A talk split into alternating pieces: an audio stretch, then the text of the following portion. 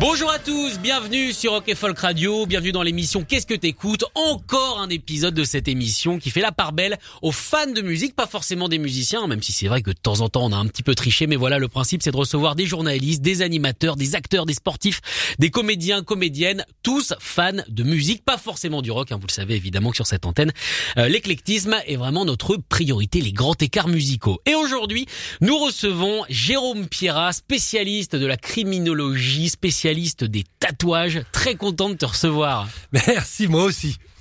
Alors aujourd'hui, on va parler musique évidemment, on va parler également euh, du milieu. Alors là, ça se voit pas parce que c'est de la radio, mais je viens de faire des guillemets avec mes doigts, euh, puisque tu es quand même euh, l'auteur de plus de 20 ouvrages qui parlent de tatouage et donc du milieu. Est-ce qu'on peut dire milieu criminel déjà?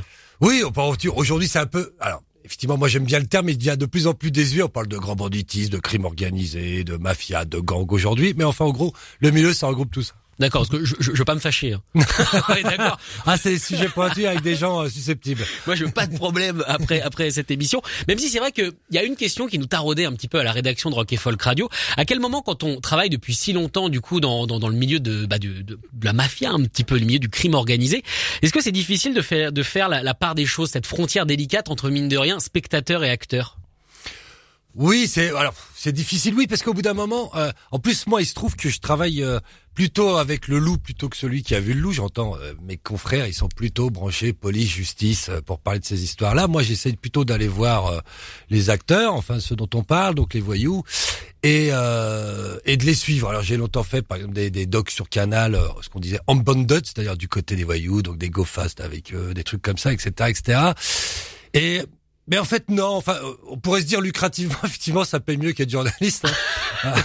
ça, ça peut être la petite tentation qu'on a cinq bah minutes. Ouais, il y a des billets voilà, il y a quand même euh, du bif, comme on dit dans ce milieu-là. Mais, mais en fait, quand on regarde bien ça de, de sereinement, on voit quand même les années de prison se profiler. Bon, oh, je, je mets de côté la morale. Hein. Je ne parle que de, de, choses assez pragmatiques. Et non, en fait, c'est quand même une vie de merde. Enfin, on va parler un peu trivialement. C'est quand même au, à la fin une vie quand même assez pourrie où on croise les balles avant 40 ans, comme on dit chez les voyous, où on finit au placard, ou voilà, ça finit rarement bien ces histoires, sereinement en famille avec les enfants, et une bonne retraite. jamais. Non, non, c'est pourri. C'est vous, vous pouvez, vous pouvez pas dormir, vous levez un jour sans penser à la porte qui va exploser à 6 heures du matin, sans penser peut-être au parloir où votre, votre, femme va devoir venir, et votre mère, etc., etc. Non, non, c'est quand même pas une vie euh, très enviable. Et donc, euh, au-delà des paillettes et du glamour qu'on peut y voir, euh, ou de la romance, bah, ça, cinéma, etc., aussi, voilà. on nous en a tellement tartiné que non, c'est plus plutôt anxiogène et assez dégueu dans la vraie vie. Alors du coup, est-ce que c'est un milieu dans lequel on écoute beaucoup de musique? Ou alors c'est plus un milieu calme où on parle? Non, on écoute pas mal de musique. Alors ah, effectivement, quand il faut parler, on n'est pas là pour faire les azous, mais, mais mais non. Alors là, là la, surtout la génération d'aujourd'hui, c'est-à-dire les gens qui sont issus des quartiers, ce qu'on appelle le narco-banditisme ou ce genre de trucs. Bon, les gens qui sont beaucoup dans les stupétos, oui, c'est très empreint de. Alors là, pour le coup, de rap, de musique urbaine. Américaine ou française, euh, pas mal. Et euh, il y a oui, il y a une espèce de, de cousinage entre euh, entre ce monde-là, ce monde de la rue et le et le rap notamment, où il y a beaucoup de rappeurs qui ont des des fréquentations. Généralement, les rappeurs qui chantent du gangster rap sont pas du tout des voyous. D'accord, ils essayent de se donner une image. Mais derrière eux, il y a des vrais voyous. D'accord, quand même. On n'en dira pas plus, mais voilà. Mais derrière eux, il y a souvent des. On aura des confessions avant la fin de l'émission, c'est obligatoire. Alors du coup, quand je t'ai demandé de faire une liste de 10 morceaux, on sait que réduire sa culture musicale à 10 morceaux, c'est quelque chose de compliqué. Ça a été compliqué ou pas? Oui, c'est horrible. je, je, je l'ai pas, j'ai pas tout jeté en l'air. J'ai quand même essayé de garder quelques quelques fondamentaux, quelques pierres fondatrices. Mais le reste, oui, ça a été quand même dur. J'ai dû forcément faire des choix. Donc il y a, y a des choses que bon, voilà. Et puis c'est l'humeur du moment.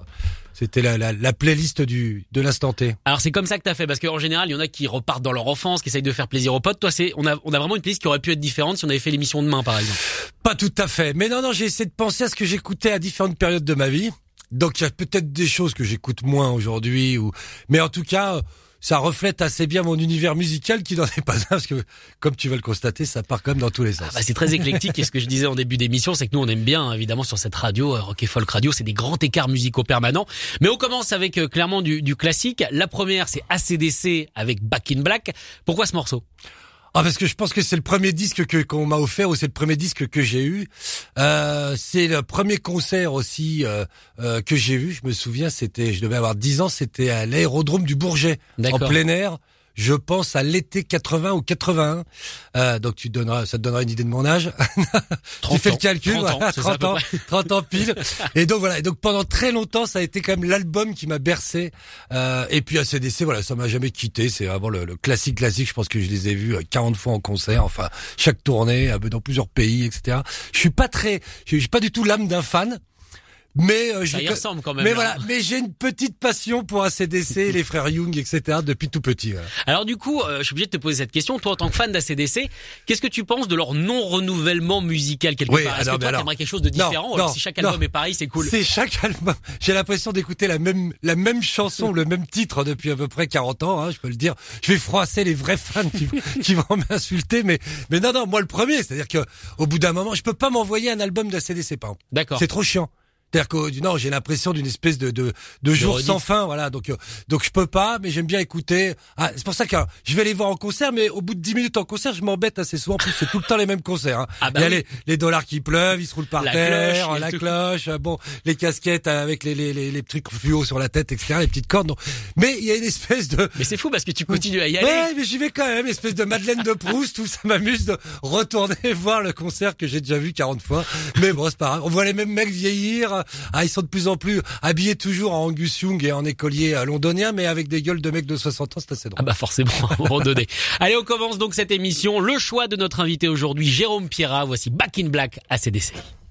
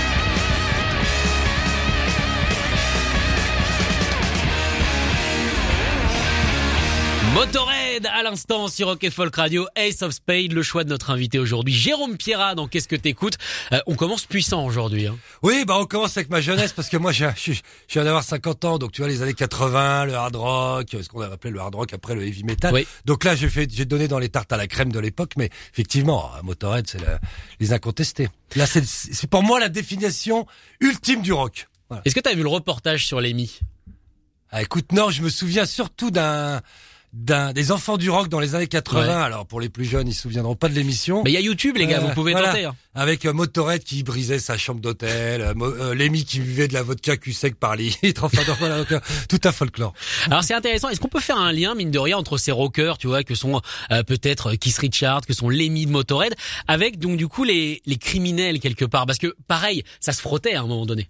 Oui, bah t'as toujours eu une, une espèce de fascination entre euh, le showbiz en général et le milieu, parce que les mecs ont une espèce de de starification comme ça, enfin d'espèce d'ego surdimensionné et dans le milieu souvent et, et chez les, acteurs ou les chanteurs. Donc t'as toujours eu un, jeu de paillettes et puis c'est souvent la nuit que ça se rencontre dans les boîtes, les clubs, etc. Donc il y avait un mode de vie un peu similaire entre les artistes et les et les voyous.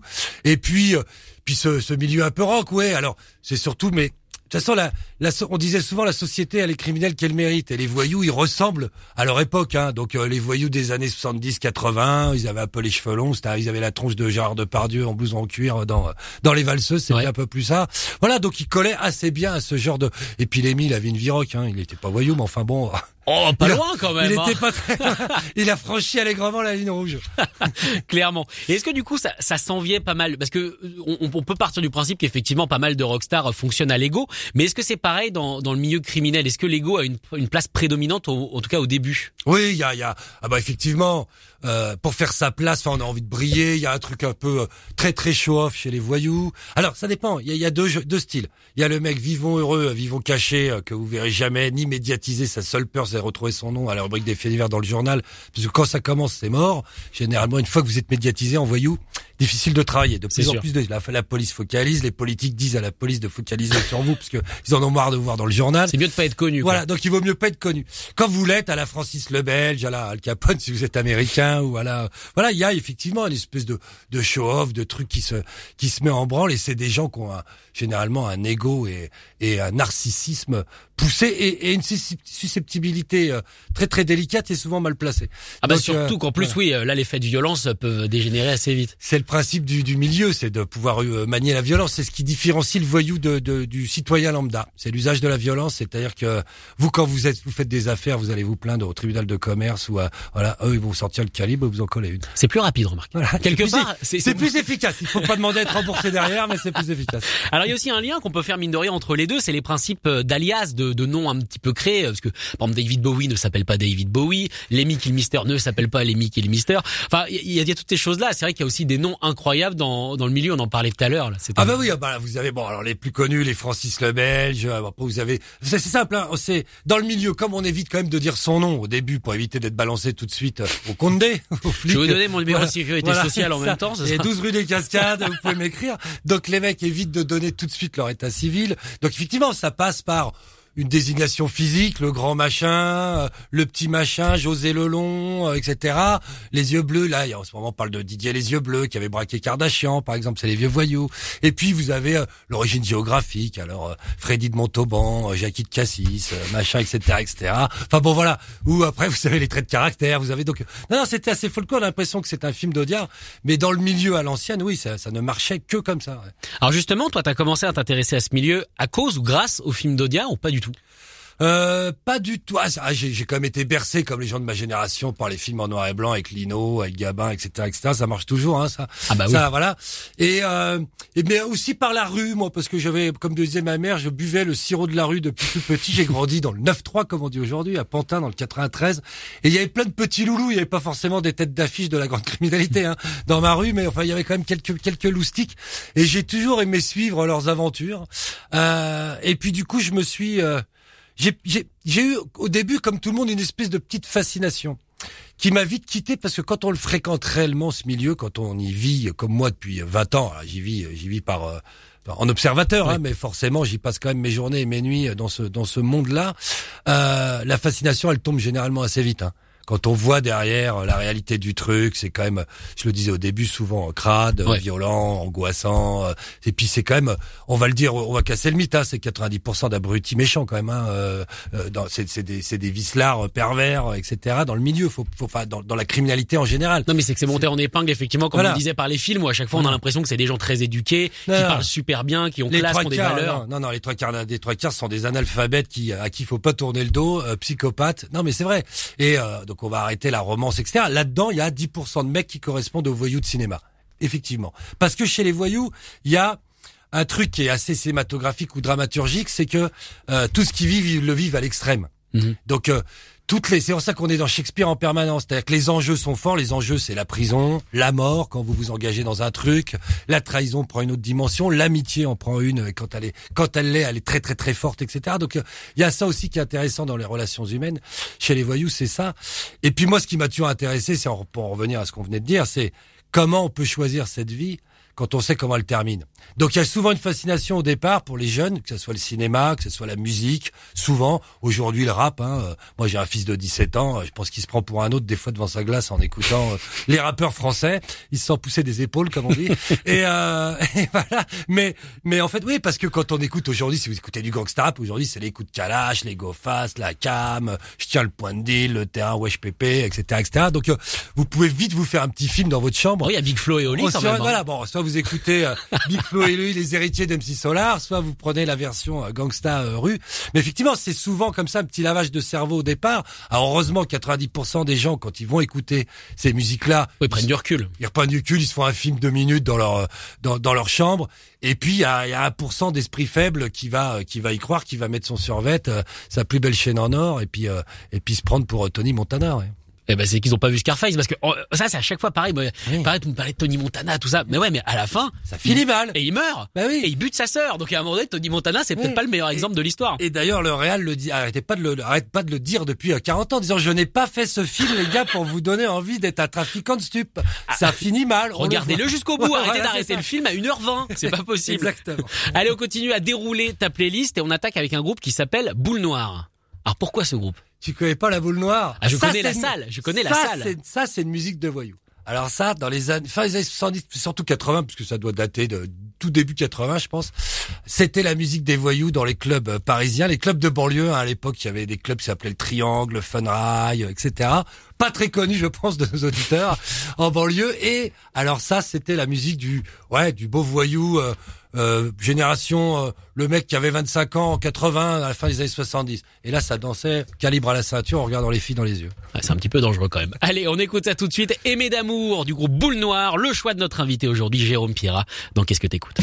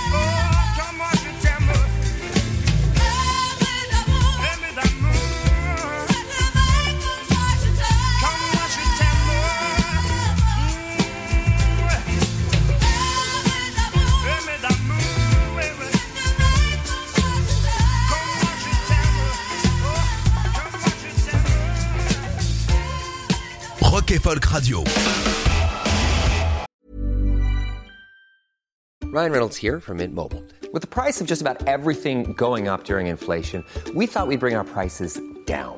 So to help us, we brought in a reverse auctioneer, which is apparently a thing. Mint Mobile unlimited premium wireless. Ready to get 30, 30, bit to get 30, bit to get 20, 20, 20, bit to get 20, 20, bit to get 15, 15, 15, 15 just 15 bucks a month. So, Give it a try at mintmobile.com slash switch. $45 upfront for three months plus taxes and fees. Promo rate for new customers for limited time. Unlimited more than 40 gigabytes per month. Slows. Full terms at mintmobile.com. Rock et Folk Radio.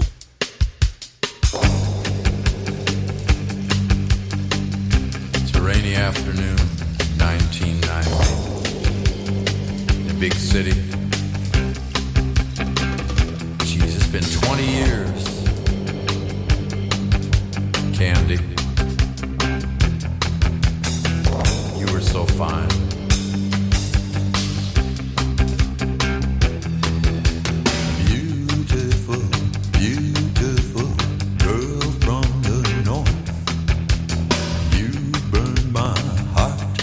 With a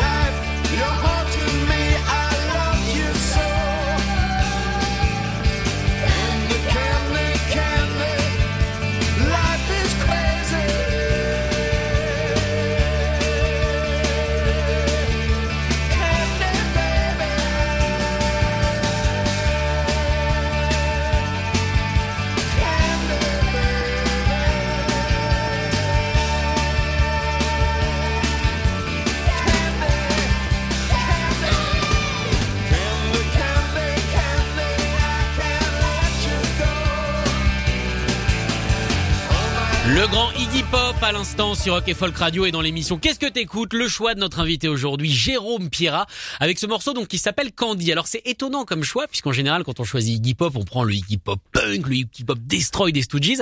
Toi tu l'as pris un petit peu plus pop et, dandy. Oui, je sais pas pourquoi. Mais alors, c'est, je suis, suis pas un grand grand connaisseur d'Iggy Pop, mais effectivement, c'est plutôt lui qui me séduit. Enfin, dans cette version-là, un peu euh, mélodieuse, un peu. euh, Enfin, je sais pas. C'est, c'est, euh, c'est. euh, Je, je peux pas t'en dire plus. Elle Ah non, me suit depuis. des fois, euh, euh, Elle me suit depuis 30 ans. Celle-là, je l'ai écoutée. Écoute, c'est, c'est, je l'écoute en boucle depuis 30 ans. Je ne me lasse, je ne m'en lasse pas. Contrairement à CDC où je peux m'en lasser. Mais ça va, on l'a déjà passé. Voilà. Donc ça va, c'est bon, ça, ça on est tranquille. Alors du coup, comment toi t'arrives à la musique? Tu l'as dit tout à l'heure, le premier album que t'as eu à 10 ans, du coup, ce serait Back in Black d'ACDC.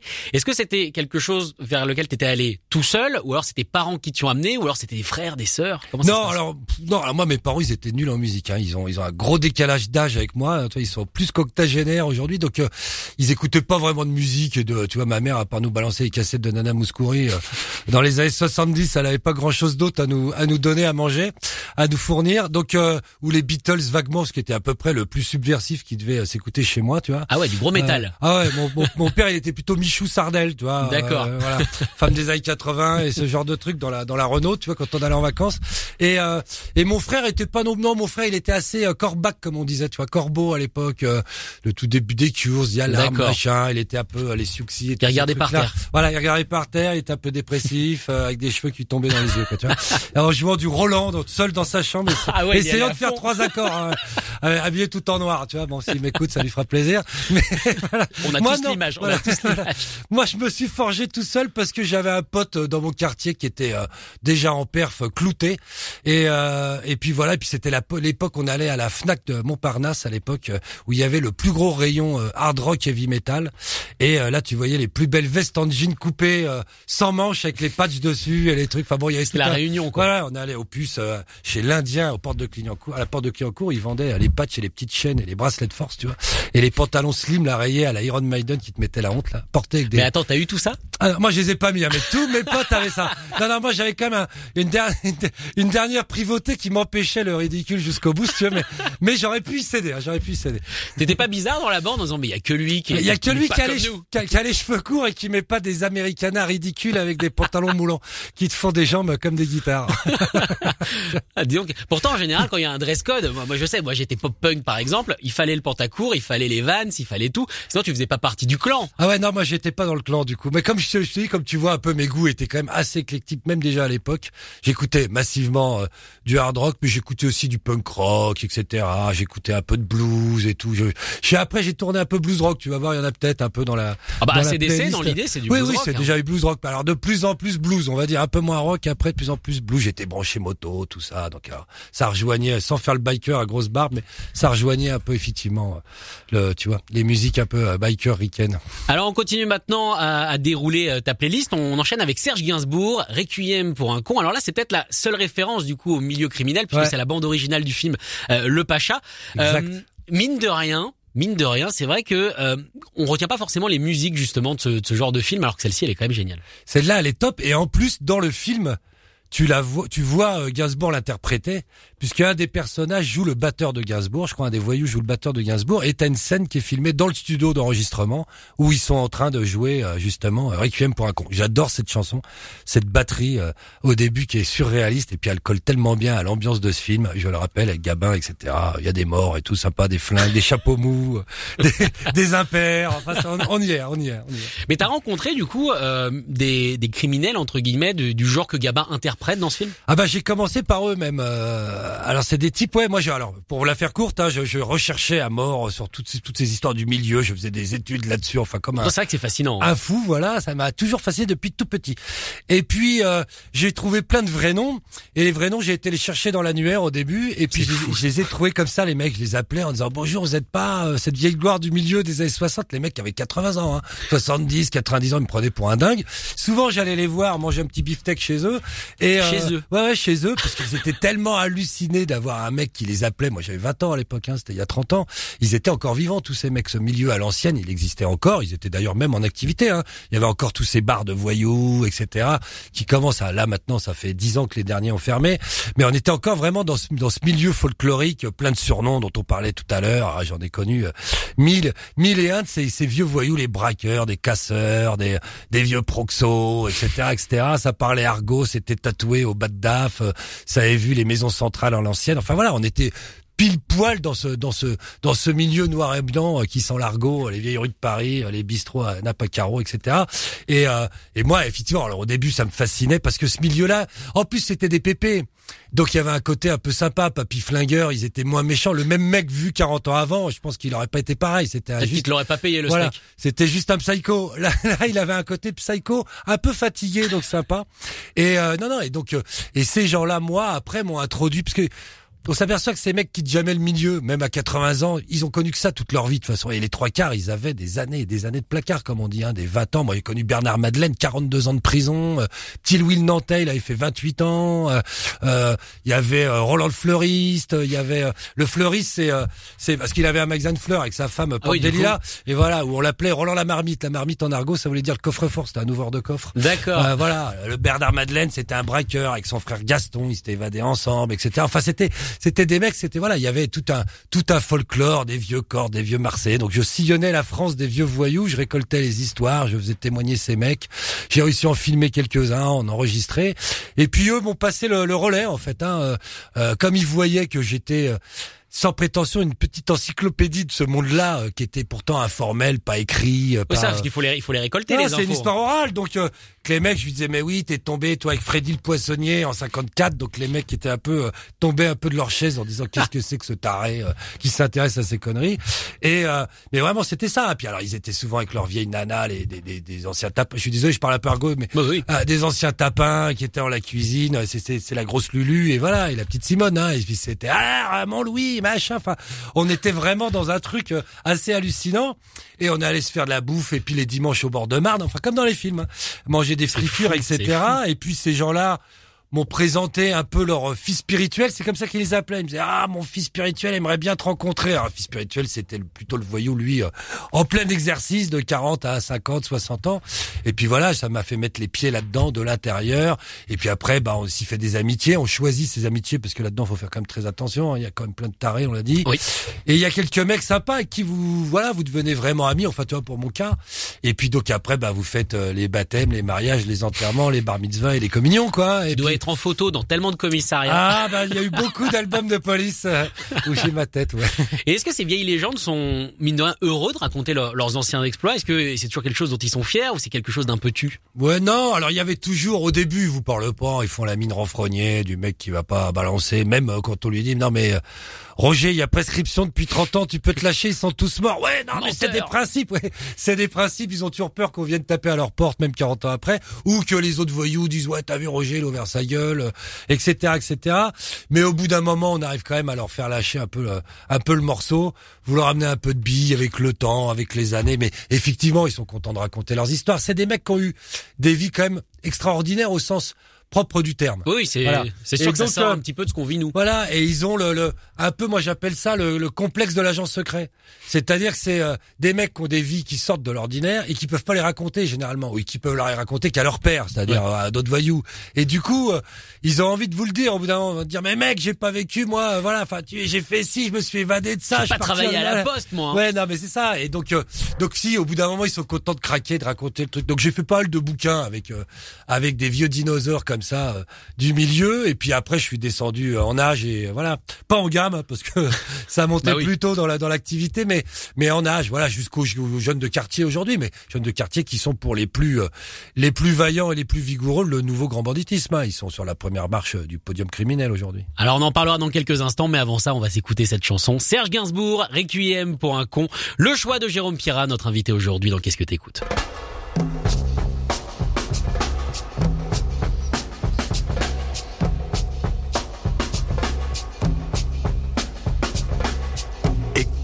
Les orgues, elles jouent pour toi. Il est terrible, cet air-là. J'espère que tu aimes, c'est assez beau, non? C'est le requiem pour un con.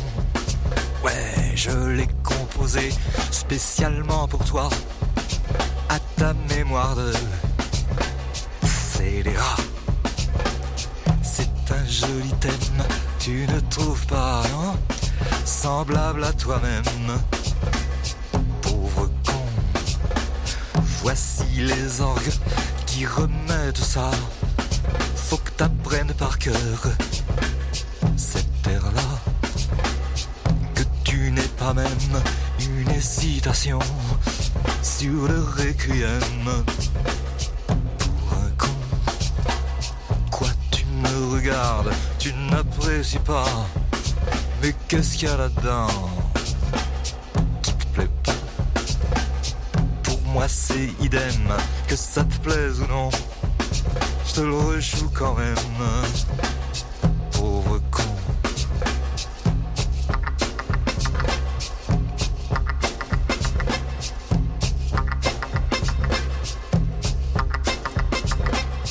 Écoute les orgues,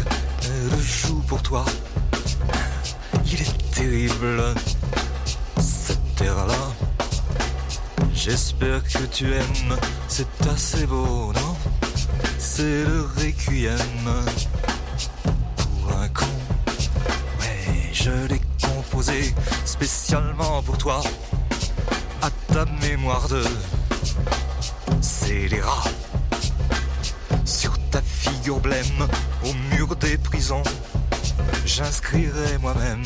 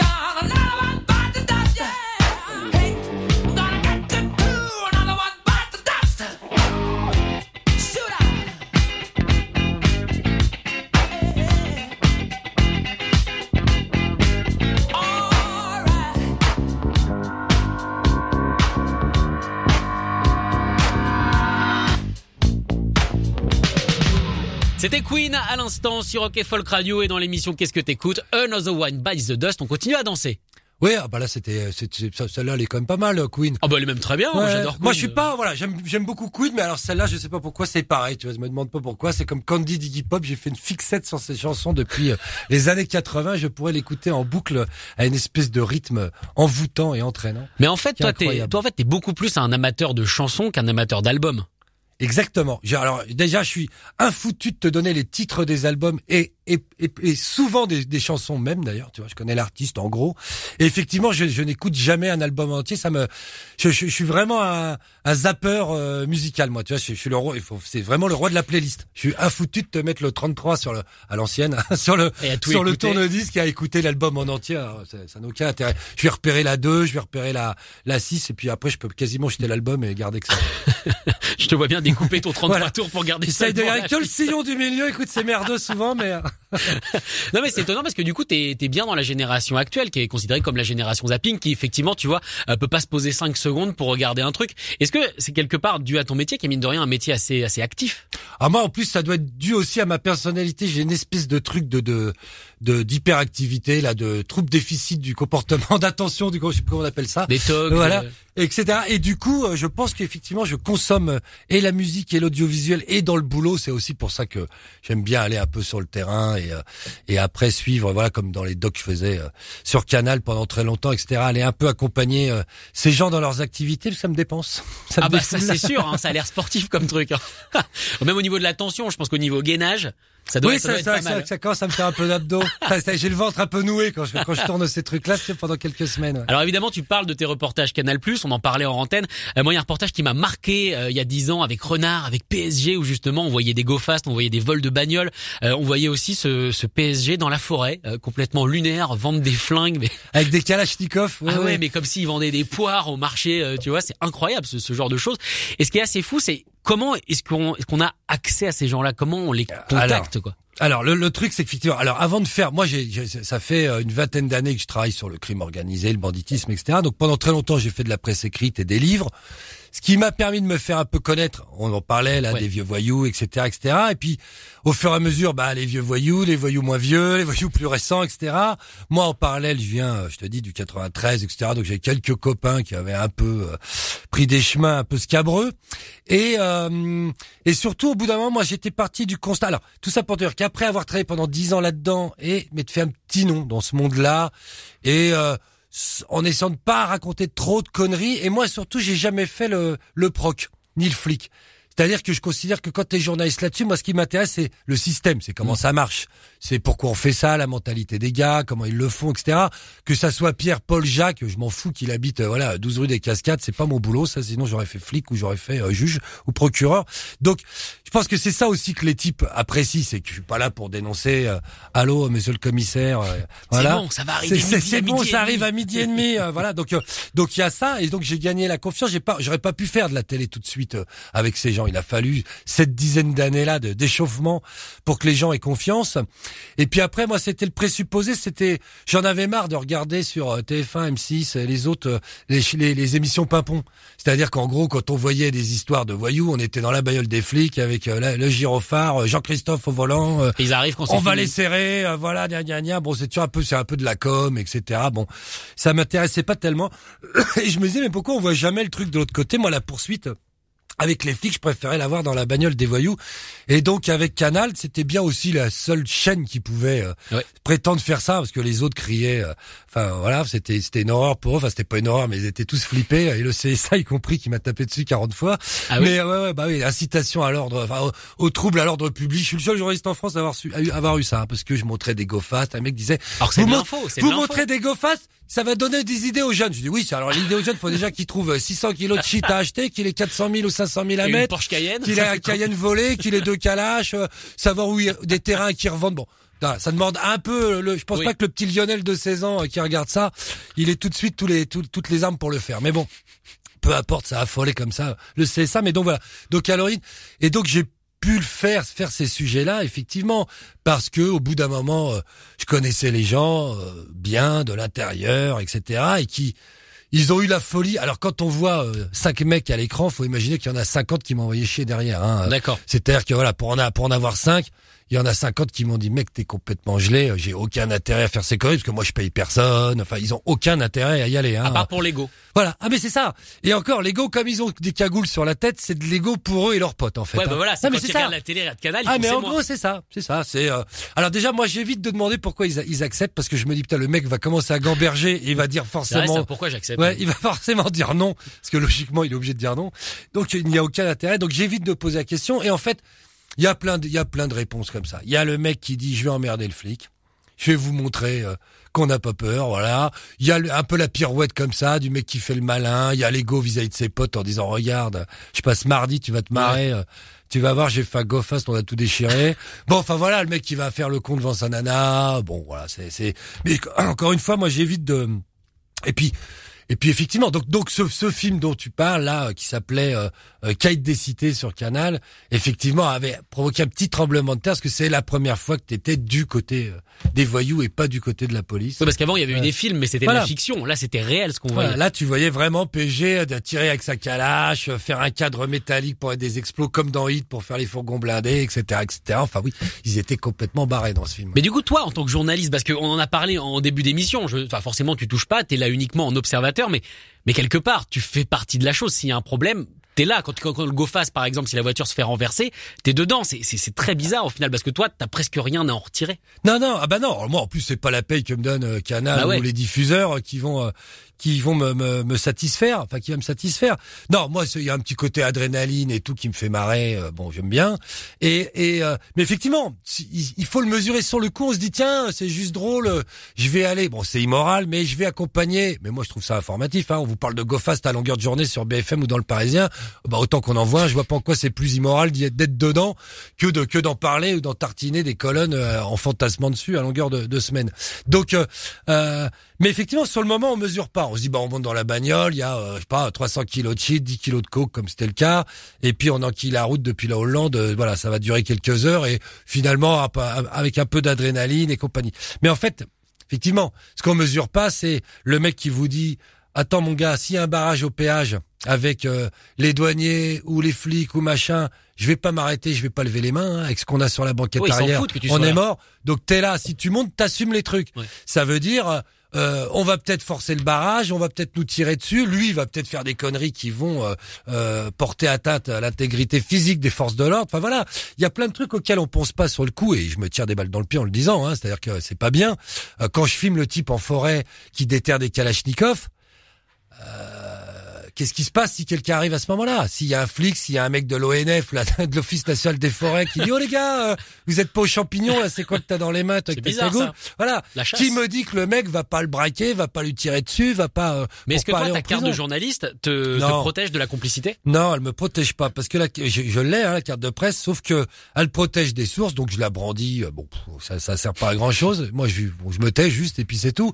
Mais euh, non, parce qu'ils arrivent toujours à vous dire, par exemple dans le cas des armes, euh, vous avez vous avez la protection des sources jusqu'au moment où on vous dit euh, atteinte à la sûreté de l'État. Le mec monte des explosifs, des fusils d'assaut, ça peut servir à des terroristes ou à je sais pas quoi. Donc euh, voilà. Et puis euh, non dénonciation de crime, complicité. En gros, les juges, moi je les ai eu. Hein, les juges sont venus chez moi. J'ai eu des perquisitions, matériel saisi pour essayer de trouver qui était euh, sous le sous le passe-montagne. Ils faisaient le malin. Ça, bon, ils ont pas trouvé, mais effectivement, ça les énervait. Maintenant, ils ont laissé tomber, ils ont compris. Et euh, mais euh, mais effectivement, c'était, euh, c'est, euh, ils vous disent que dès l'instant où c'est illégal, euh, il n'y a pas de protection des, des sources, quoi. Voilà. En gros, euh, Monsieur Pierrat, si vous voulez pas vous faire emmerder, vous Tu montes pas dans le GoFast tu vas pas faire tout. un GoFast et puis tu fais pas le con. Et c'est sûr que si on s'était fait arrêter, je pense que le procureur ou le juge se serait fait un plaisir de me foutre deux trois mois au trou. Peut-être pas. Euh, pense, que, que, que, que, que, que, que, que le pro- pro- pro- procureur ou le juge se serait fait un plaisir de me foutre deux trois mois au trou. Peut-être pas euh, cinq ans comme les autres ou dix piges comme les autres, mais deux trois mois histoire de dire tiens tu veux faire le voyou, bah tu vas aller user ta, ton pantalon euh, dans ta cellule sur le banc de ta cellule, tu vois ça va te calmer. Ce qui m'aurait d'ailleurs sans doute calmé, hein. Mais euh, Ah bah, je pense voilà. que oui. Je pense que je me voyais mal passer trois mois en maison d'arrêt. Hein. Bon, Même s'ils font des reportages voilà. maintenant, c'est Ah ben mieux. j'en avais fait, j'avais même euh, pour Canal, j'avais fait rentrer des caméras là, au Baumette à Marseille où les mecs avaient fait un reportage de l'intérieur. euh, T'as fait rentrer des caméras. Ouais, j'avais fait rentrer une caméra par un maton corrompu, hein, je peux le dire. Euh, un gros voyou marseillais m'avait présenté un maton bâton corrompu, je peux vous donner les tarots. hein. C'était euh, 300 euros pour faire passer un petit truc, 500 euros pour une grosse caméra et la faire ressortir. Et puis il y avait un mec à l'intérieur qui gentiment avait joué le Spielberg carcéral et m'avait fait une visite euh, euh, dans la tôle. euh, Voilà, donc euh, voilà. Donc donc on peut aussi filmer en prison. ouais. C'est Et je le fou. fais d'ailleurs en ce moment pour une autre chaîne et dans une autre prison, mais je vous dirai pas laquelle pour l'instant. Vous le découvrirez à la, à la télé. Ah bah, je suis assez pressé de voir ça. En attendant, évidemment, on continue à écouter de la musique, toujours tes choix.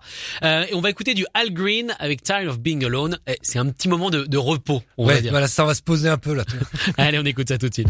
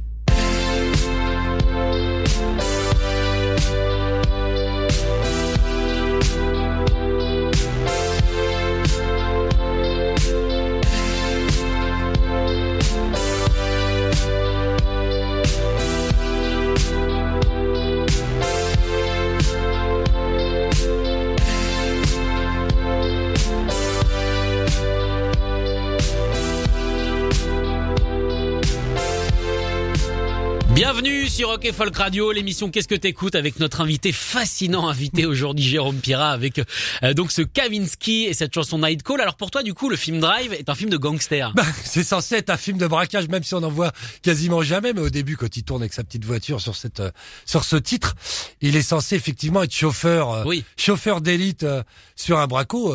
Euh, poste d'ailleurs euh, euh, méconnu et mésestimé, mais de la plus Ah haute oui, il y a pas mal de importance. films au final. Ouais, oui. il y a eu Transporteur, il y a eu Baby Driver. Ouais, il y eu- avait eu, il y a eu aussi euh, Oh avec Jean-Paul Belmondo où il joue un champion de course automobile euh, qui se reconvertit euh, comme chauffeur sur les braquages, etc. Donc oui, non, au-delà de ça, j'aime bien la French Touch. Tu vois, je passe de Motorhead euh, Ace of Spades à, à la French Touch parce que euh, je sais pas pourquoi. J'ai une petite, euh, j'aime bien mes, mes potes versaillais là. Ils sont, euh, ils sont à, à aux antipodes de, des cités que je fréquente habituellement. Ah, ou c'est de- bien de temps en ou temps des bas-fonds, de- voilà.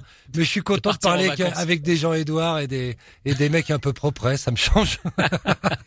Donc du coup, évidemment, on le rappelle, hein, tu es euh, réalisateur, tu es euh, écrivain sur toute la criminologie, tu es criminologue.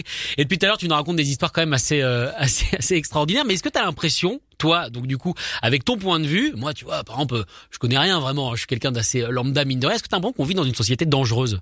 Non, non, non. Alors après, en plus, je vais pas alimenter le discours sécuritaire qu'on va nous servir pour les mois à venir Non, là, non, mais vrai. avant l'élection. Mais c'est du vrai, ouais, ouais. Tu vois des choses qu'on voit pas. Ah oui, alors d'ailleurs, ce qui, ce que je, je comprends qu'au bout d'un moment, tu vois, les flics soient un peu désespérés ou se suicident massivement ou machin, parce qu'effectivement, ils voient des trucs que toi tu mesures pas, et quand tu vois plus que ça, tu peux vite être déprimé. C'est-à-dire que moi.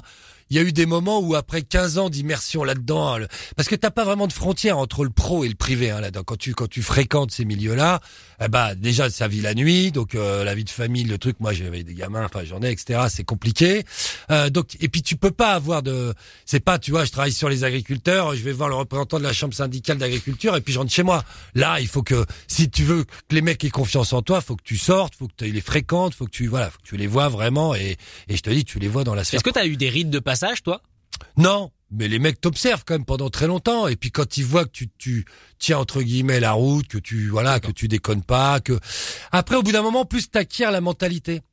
C'est-à-dire que moi je suis pas euh, je suis un garçon foncièrement honnête et, euh, et moral hein, mais tu tu tu l'as ce qu'on appelle un affranchi, si tu veux, c'est que sans être voyou je, je comprends la mentalité et je comprends même le vice, tu vois, le, le, le coup du, du, de billard à cinq bandes qu'ils ont en permanence en tête, etc., etc., etc. La manière qu'ils ont de penser, la, voilà, tu vois. Donc il y a au bout d'un moment, t'en as les codes et c'est ce qui te permet de naviguer là-dedans, c'est-à-dire sans faire d'impair, sans faire de gaffe, pas poser les questions balourdes euh, qu'il faut absolument pas poser. D'ailleurs, faut jamais poser de questions. C'est mieux, hein. Directement, non. Et les mecs, s'ils t'en posent pas, ils, ils y viennent de toute façon naturellement. Mais tu vois, c'est c'est tout. Et puis il faut être en empathie. C'est un peu euh, Serge Moati avec Jean-Marie Le Pen. Tu vois, si t'arrives en disant euh, euh, ouais t'es qu'un gros con de facho, ça marchera pas. Moati, il y va, il va manger le dimanche chez Le Pen, même si c'est pas bien pour lui. Mais il essaye de comprendre le mec, tu vois. Et c'est comme ça que l'autre va se livrer, va avoir confiance parce qu'il sait que même si t'es pas d'accord tu t'es pas là pour lui faire au vice, tu vois. Et, euh, et là c'est pareil. Donc les voyous, t'es en empathie. Moi j'ai pas de jugement moral. Quoi. Euh, ah, évidemment, si tu me faisais, euh, j'irais pas faire ça avec un terreau, avec un pédocriminel, avec tu vois, j'y arriverais. Mais bon, un braqueur, un machin, même un vendeur de stupes et tout, j'y vais pas avec un pré- présupposé moral, tu vois. Enfin, donc euh, de, de donc euh, j'y vais sans juger. J'y vais. euh, moi je me vis plus comme un ethnologue, D'accord. un sociologue du crime organisé. Tu T'arrives dans une tribu. Ouais, c'est ça. C'est euh, comment vit cette. Mais quelle est cette secte très très étrange pour ceux qui connaissaient Colaro et euh, et, et Colaro Show des années 80 où il y avait ça. Non, mais c'est ça. C'est c'est. Je vais te dire pompeusement et prétentieusement, c'est du le Claude Lévi-Strauss du voyou. D'accord. C'est-à-dire, j'arrive en immersion dans une tribu et ce qui m'intéresse, c'est les rites, les mœurs, comment ils comment ils pensent, tu vois. C'est même euh, c'est en ça que je dis c'est systémique, tu vois. Et comment ils s'inscrivent dans la société, etc., etc. Euh, La société, ils s'en nourrissent, ils vivent ils vivent pas en parallèle, ils vivent dedans euh, avec leurs propres euh, rites, etc. Mais enfin bon voilà. Donc euh, donc moi c'est ça qui m'intéresse, c'est de décrypter ce truc qui tient en trois phrases dans le journal en disant des mecs ont braqué, des mecs ont volé, on a saisi de la drogue, des armes. Bon, ben c'est qui ces mecs? C'est quoi? Ils vivent comment? Qu'est-ce qu'on Comment on vit quand on est là-dedans? On pense à, on pense comment? Est-ce qu'on est un taré? Est-ce qu'on est un- Et bien souvent, euh, t'as beaucoup de mecs d'ailleurs assez réac, c'est assez drôle. Hein. Ah ouais? Euh, le voyou, alors notamment à l'ancienne. On appelait ça les anarchistes de droite à l'ancienne. Que c'est des mecs, euh, ils sont pour la morale, un peu l'ordre et tout ça, mais en même temps ils sont pour te braquer. Hein. Donc, euh, tu vois, ils sont pour aller te voler, pour aller mettre des nanas au tapin et tout, mais il faut quand même le faire dans une certaine euh, Classe. avec certaines classes et avec certaines valeurs, tu vois. C'est assez étonnant, donc on appelle ça l'anarchiste de droite. Et euh, donc voilà, donc ils sont, non, non, ils sont souvent assez réac ou ils sont assez libéraux. C'est-à-dire que les mecs de quartier, tu vois, ils étaient, euh, Ils montent leur petit business. ouais, et puis ils- je vais être vulgaire, mais comme on dit chez les voyous, ils bandaient par exemple à Sarkozy souvent, euh, le voyou de banlieue, tu vois, parce que il est ultra libéral. Le voyou de banlieue, c'est un chef d'entreprise. Le mec qui est, je parle du beau voyou, hein, celui qui monte euh, son réseau de stupes, etc. Celui qui a pas peur du karcher, quoi. Voilà, non mais bien sûr, mais il- quand il monte son réseau de stupes, c'est du capitalisme sauvage, par exemple, le trafic de stupes. hein. Donc euh, le mec, il fait des concentrations des richesses. hein. Il y a le smicard du trafic en bas, il est pas là pour, c'est pas une ONG, hein, il est pas là pour la redistribution des richesses, il est pas communiste. En revanche, voilà, l'argent irrigue le, le sommet euh, et c'est du capitalisme pur et dur. C'est comme Total, c'est pareil. Exactement, sauf qu'il est sauvage parce que là, on n'y applique pas les règles de la concurrence. Mais a en pas de syndic. euh, non, il n'y a pas de syndic, il n'y a pas de tribunal de commerce. Tu me voles, je te descends à la cave, je te torture et je te reprends ce que tu m'as pris, etc., etc. Donc il y a une autorégulation du marché, mais finalement, on est chez des gens ultra libéraux. Alors, pour- Assez réac d'ailleurs. Mais alors pour revenir du coup sur ce que je te disais euh, au début, est-ce qu'à force de décrypter comme tu disais ce milieu, est-ce que toi tu enfin, quand tu te promènes dans la rue, je sais pas moi, à Pigalle, à Barbès pour euh, parler que de Paris, est-ce que tu vois des choses que nous on voit pas Parce que tu sais que Ah, je commence à avoir l'œil du vice avec les Ouais. années. C'est-à-dire que c'est presque comme un flic en civil qui se balade dans la rue, tu vois. Oui, j'ai- j'ai tendance à avoir l'œil qui reste attiré par des gueules, par des attitudes, par un truc qui, je sais pas, euh, un mec qui échange un truc comme ça vite fait, ou ou alors après tu peux avoir aussi la déformation professionnelle, c'est-à-dire voir des crois. voir des trucs où il y a rien à voir. Hein, mais euh, cette cette petite vieille dans ce cabas avec ses parents n'aurait-elle pas trois kilos de coke euh, dans le fond elle du... est suspecte, Voilà. elle penche à gauche. Mais tu vois bizarre. tellement de trucs de vice. Moi, j'en ai connu, je te dis cette anecdote, elle était drôle. J'avais un, un pote, un vieux voyou, un Corse, un Marseillais, à 80 ans pour se faire un petit billet de délinquance de vieux. Il travaillait de la cam entre Toulon et Marseille dans des bus. Et il prenait quoi? Il prenait toujours un cabas avec des courses. Et il faisait dépasser deux poireaux. Je te jure qu'elle est vraie l'histoire. Et il mettait deux, trois kilos de coke dans le fond. Et hop, il faisait ça. Bah, c'était le meilleur moyen de passer inaperçu, tu vois. Donc, euh, quand tu vois un vieux après avec un cabas et trois poireaux, tu te dis, et, et si, et s'il avait de la chenouf dedans? De toute façon, moi, de base, je me suis toujours méfié des poireaux. C'est un légume très particulier euh, et très bizarre. Alors, tu n'as pas euh, traité que, on parle évidemment de la criminologie et de et de et du milieu français, mais tu t'es aussi intéressé au yakuza, notamment euh, pour Oui. ta passion des tatouages, puisque tu as aussi, tu participes toujours à Tatouage Magazine. Exactement. Euh, qu'est-ce que est-ce que est-ce que c'est aussi fascinant les yakuza que nous J'ai l'impression que c'est mine de rien un peu plus codé. Oui, alors là, chez les Yakuza, on est chez les chez les chevaliers du crime. D'ailleurs, on vient de sortir le livre d'un. J'ai fait la préface petite pub, euh, un bouquin du boss de Tokyo qui s'appelle Masatoshi Kumagai, euh, qui est le numéro un de Tokyo, un mafieux et que je connais bien depuis une vingtaine d'années pour avoir fait pas mal de, de, de choses avec lui depuis 20 ans. Et là, on vient d'éditer en français euh, euh, son bouquin qui s'appelle Confession d'un Yakuza à la manufacture de livres. Je fais un peu de pub, j'en ai signé la préface. Euh, oui, alors on a le droit de parler quand on est yakuza. Ouais, on a ça. Alors c'est une des particularités de cette mafia qui est un peu bizarre. Les Japonais, ils sont partis d'un principe assez simple. Ils sont pragmatiques. Ils te disent le mal euh, est nécessaire, est inhérent à toute société, autant qu'on le contrôle. Donc euh, les mafieux, on va les laisser exister. On va essayer de voir à peu près ce qui ce qu'ils sont et qui ils font, d'avoir une espèce de contrat social avec eux en disant les gars, on vous autorise à être, on vous autorise entre guillemets. hein, si on vous, Oui. tant, tant qu'on vous attrape pas, vous avez le droit de le faire, en gros. Mais, euh, mais voilà, vous avez le droit de. À l'origine, c'est des pourvoyeurs de plaisir. Les putes, la cam, le jeu, euh, les boîtes de nuit, etc. Donc, il n'y a pas d'interférence, il n'y a pas de trouble à l'ordre public. On cambriole pas, on braque pas, on se tire pas dessus dans la rue. Voilà, ça c'est le contrat social avec les autorités. Si vous arrêtez de faire ça, là, ça va mal se passer, vous allez au trou. Alors c'est ce qui se passe de plus en plus parce que ça commence à changer. euh, La nouvelle génération. voilà, ça commence à changer, ça se mafioise un peu, comme euh, comme ils disent à l'italienne ou à- voilà. Mais oui, ils sont assez fascinants parce que ce sont des entreprises criminelles, donc c'est très hiérarchisé. Moi, la- l'organisation du garçon que je connais, la Masato Shikumaga, il est à la tête d'une d'une organisation qui s'appelle Inagawakai. Hein, vous googliserez si vous arrivez à retrouver le nom. Inagawakai. Euh, ils sont euh, plus de, c'est des milliers de membres. Hein, ils étaient 10 000 membres, là ils ont ils sont descendus un peu, mais voilà, mais ce sont des armées criminelles qui quadrillent le Japon euh, euh, avec de vrais territoires, etc., etc. Ils ont des cartes de visite. Enfin là, c'est surréaliste. Voilà, vous êtes dans les films de Kitano avec lui quand il sort, c'est la limousine, les 10 gardes du corps. Alors il y a effectivement le tatouage, il y a tout le folklore, les petits doigts coupés, il y a tout ce qui va avec. Euh, voilà. Je préfère le tatouage. Je sais pas Ouais, il y a un petit côté un peu moins. ça fait mal aussi, hein, ça fait mal aussi le tatouage. Pas pareil. Mais voilà, donc euh, ouais, non, j'ai travaillé là, j'ai travaillé en Russie, j'ai travaillé au Nigeria, au Mexique, au Venezuela, enfin, voyous de tous les pays, unissez-vous. Et ce qui est fascinant, c'est qu'on on s'aperçoit que les mecs ont finalement presque tous la même mentalité dans tous les pays. C'est marrant, ça marche pareil. Et les types ont presque Il y a une américanisation. Ouais, de- Et c'est drôle parce qu'on a même les mêmes expressions traduites sans qu'ils se connaissent. Hein, C'est-à-dire que les types euh, ont quasiment les mêmes expressions, quasiment le voilà change le change le, le, le, le truc culturel, folklorique qui qui qui, qui, qui a, qui a trait au, au pays où on est. Mais finalement. euh, c'est assez interchangeable. hein. Voilà, vous prenez un Russe, un Nigérian ou un ou un Mexicain. euh, Bon, ils ont des degrés de violence ou de barjoterie euh, plus ou moins élevés, mais finalement vous avez euh, vous avez affaire aux mêmes gens. Allez, après ce tour du monde des, des filous, des voyous, on va retourner du coup se reposer à Versailles. Voici Phoenix, Yves à Never Feel Better, le choix de Jérôme Pierre, notre invité aujourd'hui. Pour mettre un peu de gaieté là. Ah, Il en faut. hein. They say an end can be a start. Feels like a barbarian still alive. It's like a bad day that never ends. I feel the chaos around me. A thing I don't try to deny. I better learn to accept that. There are things in my life I can't control. They say love is nothing but a sore. I don't even know what love is. Too I've had to fold. Don't you know I'm so tired of it all? I have no terror, these spells. Finding out the secret words won't tell. Whatever it is, it can be named. There's a part of my world that's fading away. You know I don't want to be clever, to be being or superior. True like ice, true like fire. Now I know that a breeze coming me away. Now I know there's much more dignity in defeat than a brother's victory. I'm losing my balance on the tightrope. Tell me please, tell me please,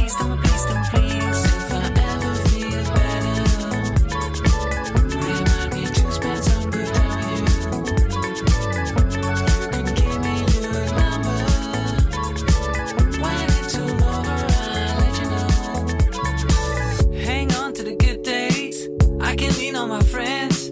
They help me going through hard times. But I'm feeling enemy. I'm in league with a foe. Blame me for what's happening. I can try, I can try, can try, can try. Knows the hard times I went through. I'm in this game, I missed the goal. Stormy days and over. Dreading out nothing that I better cost. I watched all my castles fall. They were made of dust. After all, someday all this mess will make my love. I can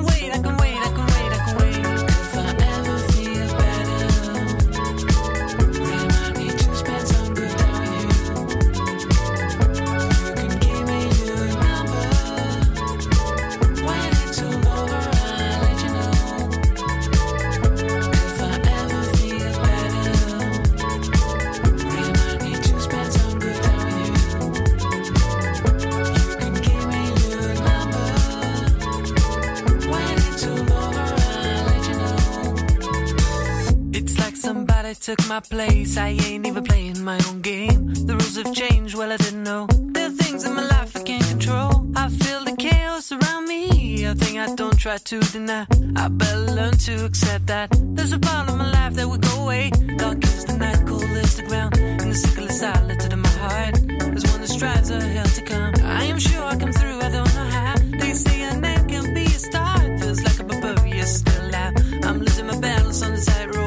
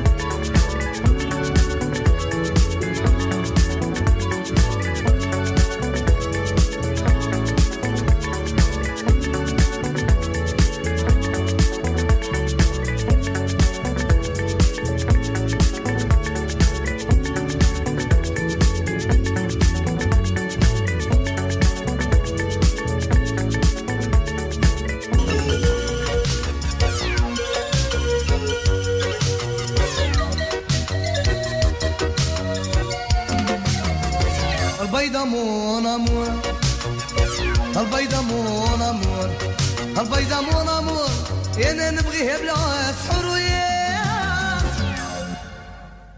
سمحي لي يا الزرقاء سمحي لي يا الزرقاء سمحي لي يا الزرقاء ومعك ما لقيت فايده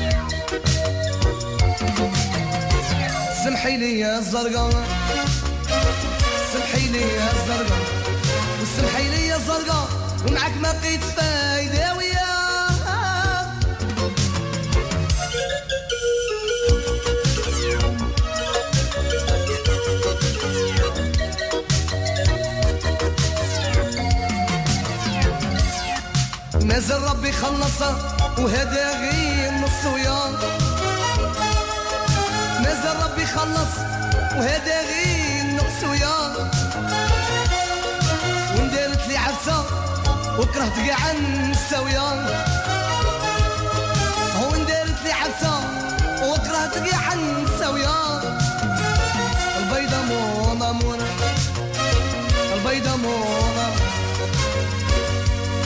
والبيضة مو نامور نديها بلاس حروية. وياه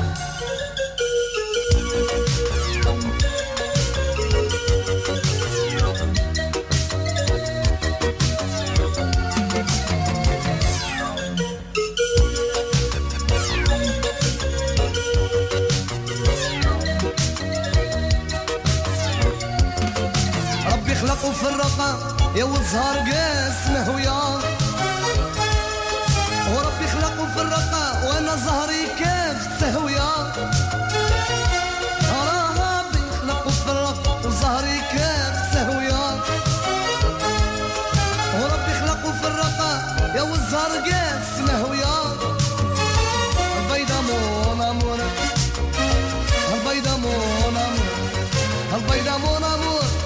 ماشي بس حرية سمحي لي يا الزرقاء سمحي لي يا الزرقاء وسمحي لي يا الزرقاء ومعك ما لقيت فايدة ويا. البيضة مونا مونا البيضة مونا مونا البيضة مونا مونا يا ماشي بس حرية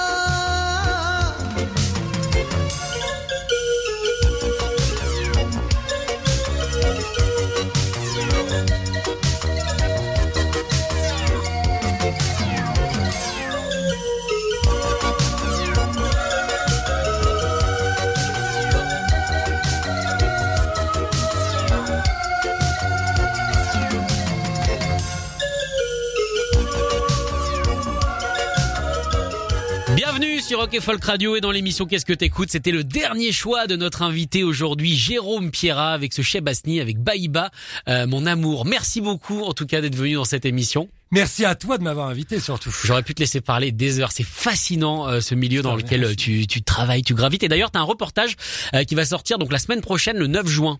Oui, sur euh, RMC Story. Alors RMC Story, je crois que c'est la 23. Il me semble que c'est la Pas 23. se Sur la Freebox, c'est la 23. Ouais, c'est la 23 et il a il, il parle de règlement de compte. Alors encore un truc joyeux. Hein, donc là, on est euh, dans les flingages, dans les charclades, comme on dit à Marseille, euh, chez les garçons de quartier, le trafic de stupes, donc euh, supermarché à ciel ouvert, filmé en direct. Pas mal de cagoulés avec des joujoux en main pour nous expliquer pourquoi ils achètent ça, pourquoi ils s'en servent surtout, euh, et avec quelles conséquences. Et puis, est-ce qu'on va arriver à endiguer ça? Parce que en gros, euh, voilà, il y a une explosion des règlements de compte et des tueries euh, depuis quelques mois. Bah, ça s'est vu à Dijon il y a pas longtemps. Voilà, et puis je sais pas, il y a un trip un peu post-Covid, ça les a énervés, ils sont restés enfermés. Ils. Ils ont besoin de s'exprimer. Voilà. Mais est-ce que pour toi, mine de rien, parce que c'est un énième reportage, encore un fascinant, j'imagine, mais est-ce que ça devient banal pour toi? Alors je t'avoue que oui, j'avais d'ailleurs arrêté pendant pendant deux trois ans là un peu parce que euh, euh, à la fin j'avais l'impression que je voyais plus que des mecs en cagoule en permanence. Non mais et de je sors, je passe- tous en masque voilà. maintenant. Je passais ma vie dans des caves. Oui c'est ça. Alors j'ai enchaîné avec le Covid avec des mecs masqués. Heureusement euh, pas de pas de cave, mais quand même confinés. Mais effectivement oui oui il y a il y a un effet euh, où on a l'impression que en plus c'est un peu sans fin quoi. C'est-à-dire que je pourrais t'en faire euh, 200 encore des reportages sur euh, sur ces types.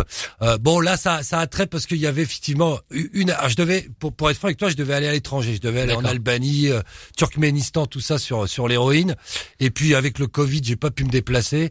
Donc je suis reparti euh, sur nos bonnes euh, dans nos bonnes provinces françaises. Euh, voilà, faire euh, un peu de commerçant euh, stupéfiant et, voilà, et montrer comment euh, on règle les litiges commerciaux dans cette brillante spécialité. En tout cas, on est pressé de voir ça. C'est le 9 juin sur RMC Story. Merci beaucoup, Jérôme, d'être venu dans l'émission. Merci encore à toi. Salut. Ciao. Retrouvez cette émission en podcast sur rockefolk.com ou sur l'application mobile. Hey, folks, I'm Mark Marin from the WTF Podcast, and this episode is brought to you by Kleenex Ultra Soft Tissues, your ally to help tackle your allergy symptoms this season. I love the change of seasons, but nobody loves pollen and all those other things floating in the air that make you sneeze during this nice weather. Kleenex Ultra Soft Tissues are hypoallergenic and allergist approved, so fight back against watery eyes and runny noses without worrying about irritating your skin. For this allergy season, grab Kleenex and face allergies head on.